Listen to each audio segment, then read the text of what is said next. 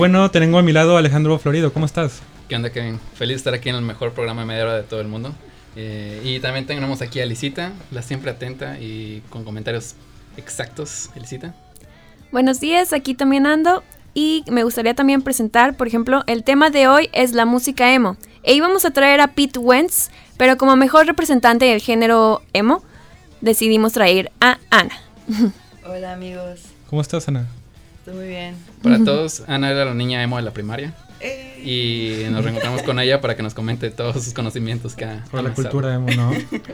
y bueno, estas dos semanas pasaron muchas cosas. Vimos que se separó eh, Fifth Harmony, vimos que se separó... No es de sorprenderse. Órale. También- Pues vinieron a Acapulco, ¿no? Cuando haces shows en Acapulco, ya tu banda está en Vas una onda. No critico Acapulco, critico Fifth Harmony porque ya estaban buscando. Estaban para abajo, ¿no? Sí, exacto. Bueno, se separó Fifth Harmony, se separó Channing Tatum, se separó mis dientes tantos comer dulces en Semana Santa, o sea... ¿De quién se separó Shannon Tatum? ¿De Fifth Harmony? no, de su esposa. Oh, ¿Quién era su esposa? Eh, no me acuerdo cómo se llama, pero era su esposa y Se separó. años. Ok, sí, está Y- tenso, está tenso. Muy tanto, pero también vimos, salieron como al menos ocho discos buenísimos de música. En- no sé cuáles gustó a ustedes en estas semanas. De los ocho, bueno, para recordar un poco, esos ocho fueron el lanzamiento debut de Lil San, el lanzamiento debut de Cardi B, el De Caliuchis, de Heinz, el de disco Heinz. de Heinz, de, sí, de Caliuchis. The Weeknd, A ver, ¿tú qué? The Weeknd, Casey Musgrave. Salieron muchos discos muy buenos. Ya, que- ya, a ver, tu favorito, dilo. De Casey Musgrave se llama Golden Hour, muy buen disco. Mm. Es objetivamente. ¿Ustedes Sí, no, cuáles han ese, ese va para nominado a top 10 del año. Fácilmente. ¿Ustedes qué discos han escuchado últimamente nuevos? Um, escuché el release hace una semana de, de Miguel, Ah, de Miguel, muy bien. de Rem- Remind Me to Forget. Órale. Está, está buenísima la rola, la neta. ¿Y ¿Qué tú? tal? ¿Y qué, no, pero qué opinas de eso post, co- post Coco, no? O sea, es lo que sacó después sacar. Ajá, es después de Coco y como que sí te, te saca de onda, como son Ya. dos mundos diferentes. Wow, Sí. uno siempre está con Natalia portada. No siempre. Oye, pero una noticia como pues importante para nosotros fue que The Weeknd sacó un EP de cinco canciones, pero hizo demasiado ruido porque sacó una canción que eh, pues es una dedicación a Selena Gómez básicamente. Y- Una. Una, Todas. que todas, todas, ¿no? Pero. Una es para Bella Hadid, Sí. según los Bella rumores. Hadid, Pero Yo sé que es el disco que le impactó esta semana, porque me estaba platicando los lyrics, uno que le impactó. sí, bueno, es que, por ejemplo, eh, The Weeknd maneja una vida, pues obviamente muy social, ya está muy delante de los medios. Y siento que todos nos dimos cuenta de cómo estuvo su relación con Selena Gómez, por ejemplo. Y, o sea, en el disco dice muchas cosas que, como nosotros lo conocemos y vimos todo su avance con su novia, podrías decir que está exagerando. Entonces siento como que solito se, puso bajo el, Menciona bajo que le iba a donar un, un órgano, creo que Sí, el riñón. hizo. Que se lo acabó donando sin su mejor amiga. Obviamente no se lo iba a pedir a su novio nuevo, pero. Ah, fue mucha polémica. Al menos Justin, ¿no? Justin no le iba a dar un Justin, riñón. no. Se me hizo No, muy más dramatizado. Un, un riñón de ¿O Justin. ¿Estás diciendo que vale el ¿O doble sí? que el? O sea que si andas de que con, no sé, con actores C-listers como Justin Long o algo como la chava de Churches que ahora anda con él. Ese riñón, digo, o sea, está accesible, no. no, no, Entonces, no, y aparte No Selena. Gómez valdría más por tener un riñón más valioso también. Yo creo No. que el riñón de Justin vale un estadio, el de los rayados. Uh, que no Que lo de Weekend vale el de Tigres. ¿eh? Oigan, bueno, hablando del disco, ¿a ustedes qué canción le han dedicado alguna vez? Pero sin llorar. ¿Las mañanitas cuentan? Oh, sí, muy buena canción. ¿Y ustedes, amigos? ¿Nadie? les Porque si no, A mí también pues me dedican no. las mañanitas. Me las dedicaron. ¿Qué tiene? A mí me dedicaron una canción en el Iguanas, un Órale. cover de Blink, no me quiero acordar cuál, Era Adam Song. probablemente. We can be like Jack and Sally Órale. if we want. A mí. No llores. que- ay, bueno, es imposible, entonces ninguna. ¿Cuál no has dedicado? Nada, sí, no? dilo. No, que yo he dedicado, yo creo que una, una de Weekend. No, de Luis Miguel, fácil. Así, una vez que estabas este, con una chava que ocupaba un riñón y... ¿te hace falta un riñón? Yo tengo dos. Me hace fal- me- uno me sobra. Nos complementamos. y bueno, hace 10 años salió Pretty Out de Panic at the Disco. Ana, ¿qué hacías hace 10 años? Hace 10 años, que tenía 13, estaba llorando, escuchando Tokyo Hotel. Órale. Lo importante de este disco es que es el primer disco que hicieron que no es emo, que va justo con... ¡Ah, era folk! Era psicodélico, Era, era pop psicodélico, psicodélico, beatless, funkcore, este, vamos a hacerlo, bros, como fue en los 60 Bueno. ¿y la primera canción del día la quieres presentar, Ana? Es de Nuestro artista favorito, eh, Lil Peep. nuestro artista favorito recientemente falleció. Eh, Lil Peep eh, con Awful Things. Y vamos con la primera canción del día, Awful Things.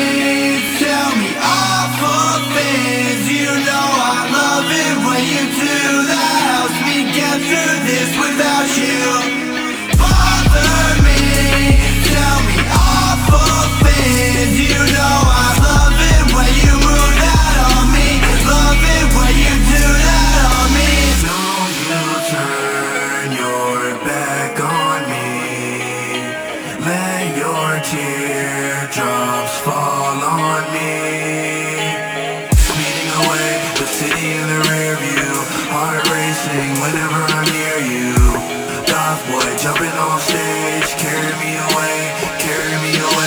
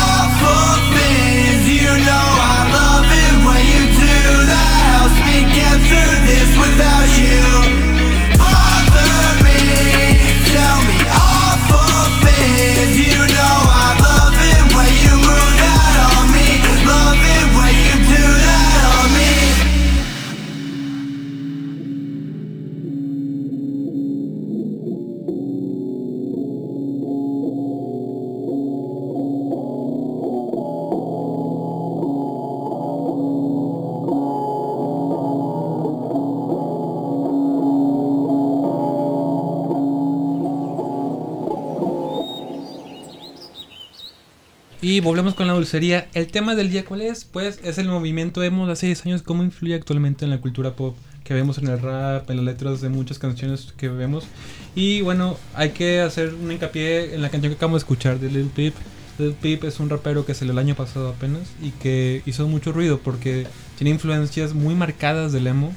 Y están increíbles sus canciones, pero lástimamente pues, se murió hace, que serán 5 meses en noviembre, ¿verdad? Sí, pero aún así fue de los más influyentes, ¿no? O sea, él hizo- comenzó a hacer lo que nadie se le había ocurrido, que era comenzar a samplear directamente. O sea, porque literal agarraba canciones emo, las recortaba, las partes de la guitarrita y pum, aventaba versos encima, pero cantando al mismo temática, ¿no? Exactamente. ¿Qué opinas ¿Y tú, de Lil? Peep, Ana? No, pues, o sea, Lil Peep creció tanto, o sea, fue como lo que es el emo, ¿no? Y se fue como un verdadero emo, de que ¿Cómo se con la glorificación del, de la- del Xanax y pues como él hablaba constantemente de, de, pues La tendencias muerte, suicidas y todo Tatuajes en la los cara. emos clásicos le metían al- los anis también, los del 2008. Sí, No, No, los sí, clásicos sí, sí. no. O sea, entonces esta es la, de verdad, la metamo, la fusión de que... Ajá, la Ah, fusión ya, de ya. ambos. Entonces Sí. está mezclando cultura de rap con emo. Sí. Con la, el es de la cultura de rap, me imagino. Se junta con Lil San, ¿no? Y, Lil bueno, se San, sí. con Lil San. Sí, eran amigos todos, ¿no? Lo dijo en una entrevista, ¿no? Que sí. Pero bueno, eh, Lil Peep es un, un artista que tenía influencias del rap de que hacía Metro Booming, el productor musical, pero le gustaba también Taking Back Sunday, una banda de emo que hace dos años era la sensación. Y por eso salió el sonido que tiene, que era muy, muy 12, bueno. Para ¿verdad? Dijiste 12. 12 años, así es, en el 2006. Ah, ya. Sí, era 2006. Y bueno, hace 10 años que escuchaban ustedes hablando de música emo. Hace 12 años. 10 años. ¿A 10? ¿Qué hace? Ponle 12, 12, 10 años más o menos. O sea, en esa época. Estábamos en Sí. segundo de secundaria. Pues sí, la verdad, Segundo. sí. Siendo ¿Qué escuchabas, honesto, Alex? Yo no me considero un emo porque sé que los emos respetan mucho su título, pero yo me gusta escuchar My Chemical Romance sin parar una y otra vez. Pero me vestía en colores vivos y este y seguía juntándome a jugar Halo en las tardes. Pero los colores vivos también usaban la cultura emo, ¿estás de acuerdo? O sea, cuando ¿Cómo ibas qué? a Hot Topic, los pantalones este, entubados, todos son de Ah, pero colores. eso es sin, ¿no? Eso, es- eso ya es la, ya es como la muerte del emo y es el sin acá, neones y leopard Eso ya fue en print. 2010. Sí, todavía tenían el 2009. pelo planchado y dijeron, pero hay que renovarlo, ¿no? Y se cambiaron toda la ropa. como- Ajá. Ok, entonces yo era eso. Yo me pintaba. No, yo, no, yo tenía. El maquillaje. No, pintaba, no, no, no, broma, broma. No, yo me ponía pantalones apretados de colores y me- el pelo tenía en la cara en esa Y época. escuchabas Trio Tree, Filled by Raymond. Delineado Ah, negro. sí, cierto. Escuchaba muchos artistas de Phil Raymond, que es Fall Out Boy, Panic at the Disco, ¿qué más? Ya. Pari- Pan- Panamore. Dije Panamore, ¿qué es eso? Eh, de Filled by Raymond también está este. Llaman? Starship. De, no, Is. Is Academy, Is Academy, ¿no? Ah, Sí. de las ah, cierto, Academies. The Academies. Ay, ah, muy buenas Mm. canciones. Ya sabes. Por eso trajimos a Ana. Ah, ¿tú qué escuchabas hace 10 años? En vez de? Pete Wentz. Yo escuchaba la boy band emo por excelencia que era Tokyo Hotel y hasta la fecha yo creo que son tan mm, de que subestimados completamente. ¿Qué hace Toquetel ahorita? Ahorita están Rap, sacando ¿no? Deberían, ropa. deberían de ser trap, o sea. Hacen rap. O sea, el hermano de Bill Collins, según yo, hace rap ahorita. El- No, ¿Cómo nada más tiene rastas, pero no hace rap. de hace 10 años. él, él inició la fusión del emo con el rap porque Ya lleva 10 ves. años con. Pero, Eran ¿cómo se llama? innovadores. Bill Collins y el otro Bill era- Kaulitz, Tom Kaulitz. George Listing, que acaba de cumplir años esta semana. Órale. Y este y Gustav Schaffer vinieron a Monterrey en el 2015. ¿Fuiste? Sí, estaba solo. Neta, no había nadie. Había de que muy poquitas niñas, ¿Dónde pero las las, toquitas Sí, hace dicen 10 que hubo más gente en el concierto de Acapulco que hicieron también. este. Harmony. Ah, Probablemente. Eran mis reyes, este, gods, ¿no? Bro, sí. Debería existir esa cultura, mi rey god. Yo- y ni si no existe, yo la voy a creer. Sí, es que existe el Hell God, porque no el Mirgay. Mi Sí, rey God. es más de entrada para que sea Ghost, pero para mi rey es que pues ya está ¿Qué eh, bien fundamentado. perro, ¿Dónde está? eh? Ponte un Nine Inch Nails, ¿no? Para la cuba. Para echar la cubita. Unos cubitos, ¿no?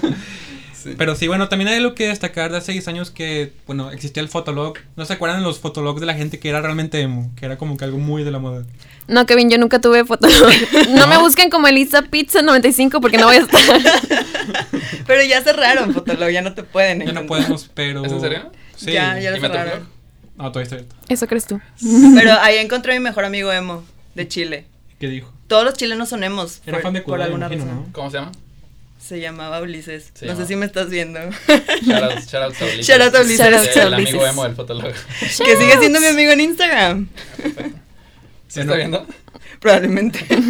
Ese era, ese era un, más o menos un fenómeno, pero otro fenómeno también era cuando, no sé si ustedes iban de niños a Hot Topic y de la ropa de todo era de emo, así hace 10 años, no sé. Aquí Eh, no había Hot sí. Topic. En el outlet de Ibas a McAllen. Laboro y encontrabas lo más negro que pudiera. Bueno, es cierto, bueno, yo no he ido a la hora Porque porque nos me acaba la perspectiva más realista de la vida de un emo. Pero tienes razón, o sea, iban a, a boutiques este, tipo de aquí. Pero Hot Topic no ha cambiado, ¿no? Tú fuiste ahorita, ¿no? Fui hace como cuatro meses. no existe. Pues habían también cosas de Totoro y Somos- así como que ya estaba más Ah, mezclado. está. La cultura pero otaku. Según yo va a la baja lo del emo porque este año es el último año donde se hace el Warp Tour, que el Warp Tour es un festival donde se mezcla toda la cultura del emo, del screamo, hardcore. Sí, El siempre ha punk. sido como que la bandera para exponer a las nuevas bandas, ¿no? O sea, el mismo año que salía Paramore, ese día estaba de headliner, ¿no? En el festival. Pero, pues sí, obviamente lo cerraron porque no hay ¿no? No lo van a cerrar por diversión o porque quieran cerrar un ciclo o algo, es porque ya no entraba lo mismo. Sí, ya no, ya no vende. Yo, yo recuerdo haber ido un año al Warp Tour de niño. Bueno, me tocó ir a ver un evento que, que era del Warp Tour, era en- parecido, o sea, eran los artistas del Warp Tour era Metro Station que hace seis años sacaba Shake It.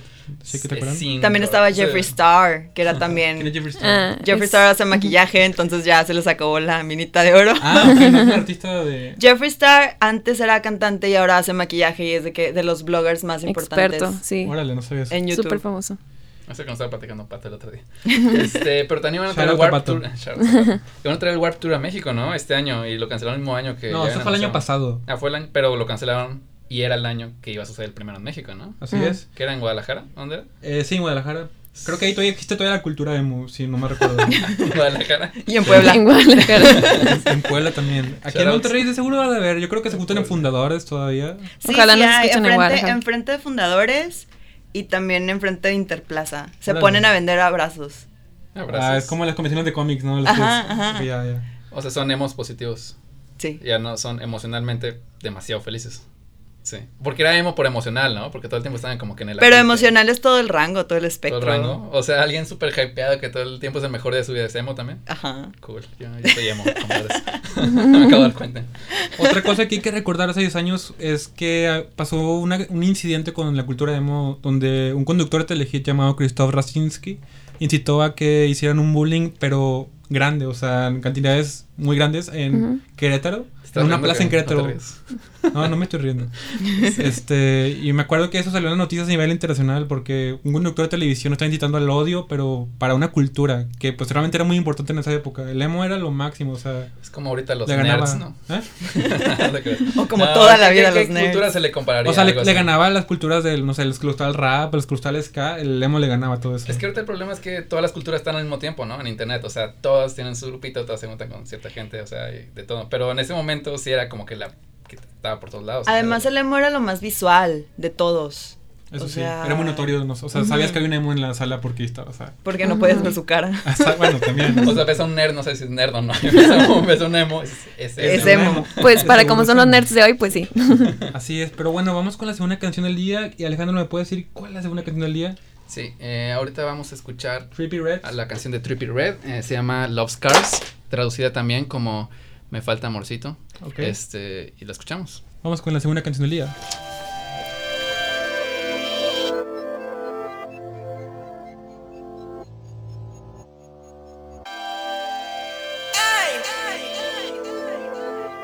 Love 14.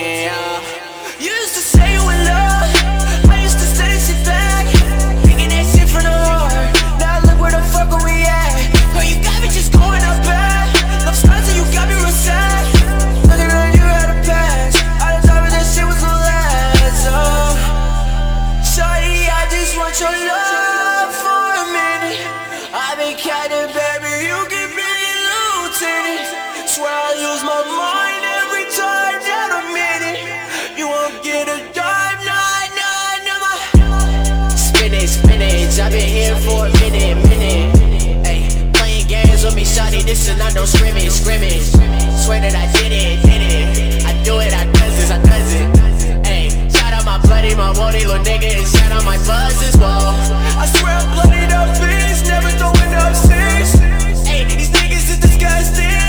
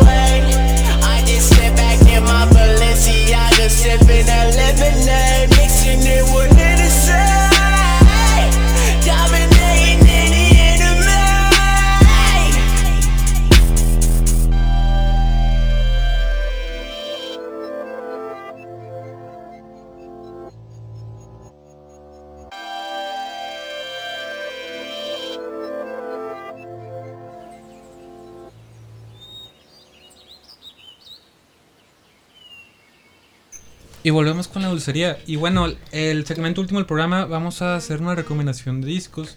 Y bueno, hablando de los ocho discos que salieron esta semana, hay un disco muy bueno que pues también es del emo, pero es de la tercera ola de emo. O sea, son las bandas de rock que salieron en esta década. O sea, tercera ola es porque por décadas, ¿no? 90s, 2000 y 2010. Y bueno, esta banda se llama Hop Along. y el disco se llama Bark Your Head Off Dog. Y esta banda pues realmente tiene una propuesta muy eh, fresca diría yo porque es, es acústico y es emo. Y pues no, esto se le llama Acoustic Freak Folk. Acoustic Freak, o sea, como Animal. Collective, esa idea, porque por ejemplo, Song Tongues es eso, de que están cantando medio, a veces se entonan, pero es parte de la emoción. ¿no? Exactamente, es parte de la emoción. Y bueno, la, la cantante de la banda, Francis Quinlan, la verdad es que sacó un trabajo muy bueno. De hecho, tienen tres discos y cada disco supera, el- para mí, cada disco supera el siguiente anterior. Y está excelente no, este último no, disco. no, no, no escuchaba eso. Gracias por la recomendación. Que Y bueno, este, esta artista viene de Filadelfia y ahorita hay una pues una gran ola de artistas de Filadelfia buenos como Alex G, bueno, Lil Vert también. Ah, ok, ya, los Philly Core, ¿no? Así que Ajá. están toda la vanguardia. Así es, pero bueno, ¿quieren recomendar ustedes al, algo, amigos? Miren, voy a ser honesto, la verdad. Eh, le estamos mencionando que salieron ocho discos. Eh, ¿Cuál escucharon ustedes primero los ocho discos? El de Cardi B, Heinz, este, Khalid Uchis. Khalid Uchis. ¿Tú cuál escuchaste primero de todos? esos? Casey Mood Rapes, ¿Ese fue el primero que escuchaste el viernes? eh, pero hace dos semanas. Ah, bueno, el viernes, el, cuando salieron. ¿O ¿Cuál te refieres a las recientes Sí, estos? o sea, a- Ah, el primero que escuché eh, fue eh, Cardi B. Es el que más quería escuchar. No, el que, que más quería escuchar era Lil San. ¿Y por qué escuchaste primero entonces? Porque del orden de... Bueno, todo me gusta. Ok, la es por orden alfabético, Kevin. Ok, bueno, yo el primero que escuché fue Lil San, la verdad, sin, Muy bueno. sin, sin pena ni nada de decirlo. Y es un pachangón, ¿no? Sí, está excelente. está bastante divertido, El o sea, la track idea... con esta Charlie XCX que se llama Moonlight, recomendadísimo. Yo no sabía que estaba el collab hasta que comenzó a sonar una voz como Charlie XCX y dije, o le pagaron a una chava para que le imitara, o es Charlie. Es Charlie. Charlie. Y la verdad suena bastante como que con la idea que está moviendo Charlie, como es hacer mixtapes, ¿no? O sea, le gustaron esa... Y ahora que lo pienso en el video de Boys de Charlie XCX, faltó Lil San. Sí. Ahorita ya, sí, deberían hacer uno cada año, ¿no? Que lo actualicen. Ajá, hay que incluirnos a nosotros también, ¿no? Con ropa rosa. Sí.